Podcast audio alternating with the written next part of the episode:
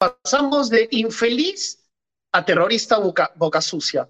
Estamos en el medio de infelices y terroristas boca sucias. El Congreso ya tiene 11% nada más de aprobación. Si la gente sigue expectando, observando estos enfrentamientos que no nos conducen a nada y que pueden ser celebrados por algunos personajes agresivos de las redes sociales, las consecuencias son imprevisibles.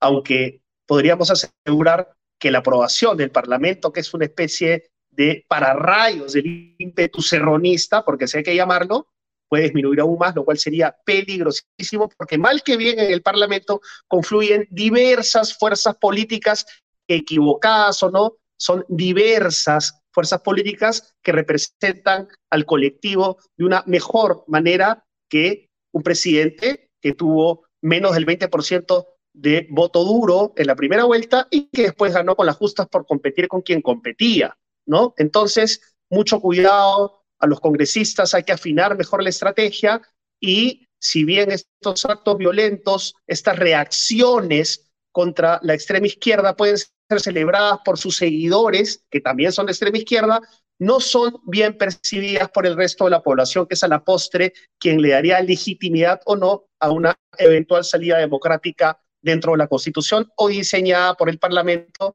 para que se adecue a la Constitución. Y hablando de eso, hablando de Constitución y proyectos de ley y de Cerrón, eh, hemos invitado a nuestro compañero David Gómez Fernandini porque él ha advertido, él es un acucioso investigador del Parlamento, está todo el tiempo con un radar, ¿no? A la búsqueda de proyectos de ley controversiales, buenos, malos, controversiales, pero que son notorios por alguna u otra razón, y estos dos que David Gómez Fernandini ha detectado tienen que ver, seguro, es posible, con el plan B de Cerrón. ¿Por qué? David Gómez Fernandini nos lo va a explicar. Son dos proyectos de ley. Vamos a, invitar a David Gómez Fernandini para que nos explique y de paso el productor pues, de los proyectos de ley para saber quiénes los presentaron y de qué se trata. David, por favor, ¿cómo estás? Buenas Hola, René. Hola, René, ¿cómo estás? ¿Cómo te va? Todos escuchamos a Cerrón ayer hablando del plan B. Nuestro ex compañero Mario Ghibellini hablaba de adivinanzas, ¿no? ¿no? No se sabía bien a qué se refería. El plan B no quiso confesarlo, no quiso dar, dar prenda, soltar prenda, como se dice. Cuéntanos, ¿qué ha pasado? ¿Qué han presentado en el Parlamento?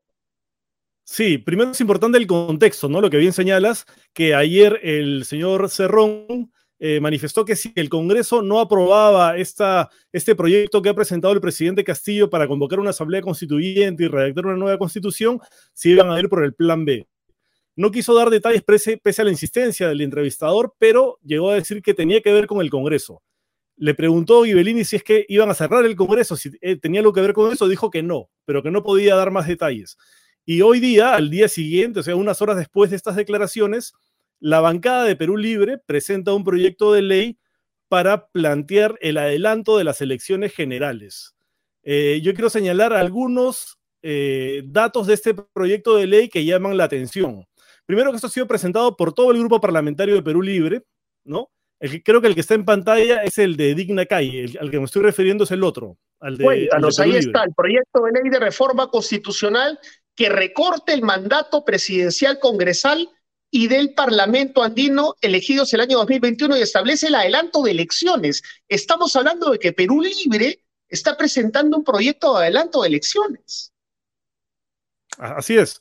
Lo que señala este, este proyecto, que además tiene entre sus firmantes a Valdemar Cerrón, un dato importante, ¿no? el hermano de Vladimir Cerrón, eh, señala básicamente lo siguiente. Dice, el presidente y la, y la vicepresidenta de la República elegidos en las elecciones generales del 2021 concluirán su mandato el 28 de julio del 2023, o sea, del próximo año. Asimismo, los congresistas de la República elegidos en el mismo proceso electoral culminarán su representación el 26 de julio del 2023. O sea, el próximo año de Fiestas Patrias se van todos, según este proyecto de ley presentado por Perú Libre, ¿no? Entre los fundamentos que, digamos, resaltan... Ahí está la fecha. ¿Cuándo ha sido presentado? Ahí va a aparecer. Hoy día, hoy, mismo, hoy día. 28, 28 de abril, efectivamente. ¿no? Hoy. Ah, claro. Sí, bueno, ha sido presentado a horas de la tarde, me parece. Ajá. 1893, 2021, Congreso de la República, CR. ha pasado desapercibido.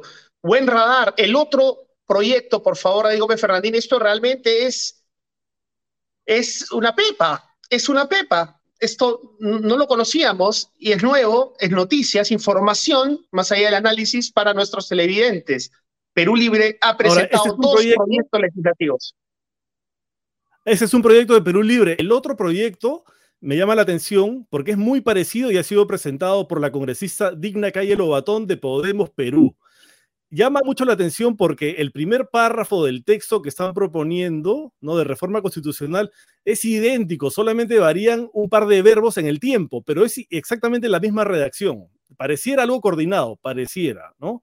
Lo que dice este otro proyecto presentado por Digna Calle Lobatón es eh, básicamente lo mismo, pero agrega algo ella dice que el presidente debe convocar a, elecciones dentro de las 48 horas de entrada en vigencia de este proyecto, si es aprobado, y las elecciones generales se realizarían el último domingo de marzo del 2023. Este ya pone la fecha de cuándo serían las elecciones generales, si es que esto es aprobado primero por la Comisión de Constitución y luego por el Pleno del Congreso. Ahora, este, este proyecto es más corto, digamos, da un plazo más corto. ¿no? En marzo del 2023, no tendrían que esperar a...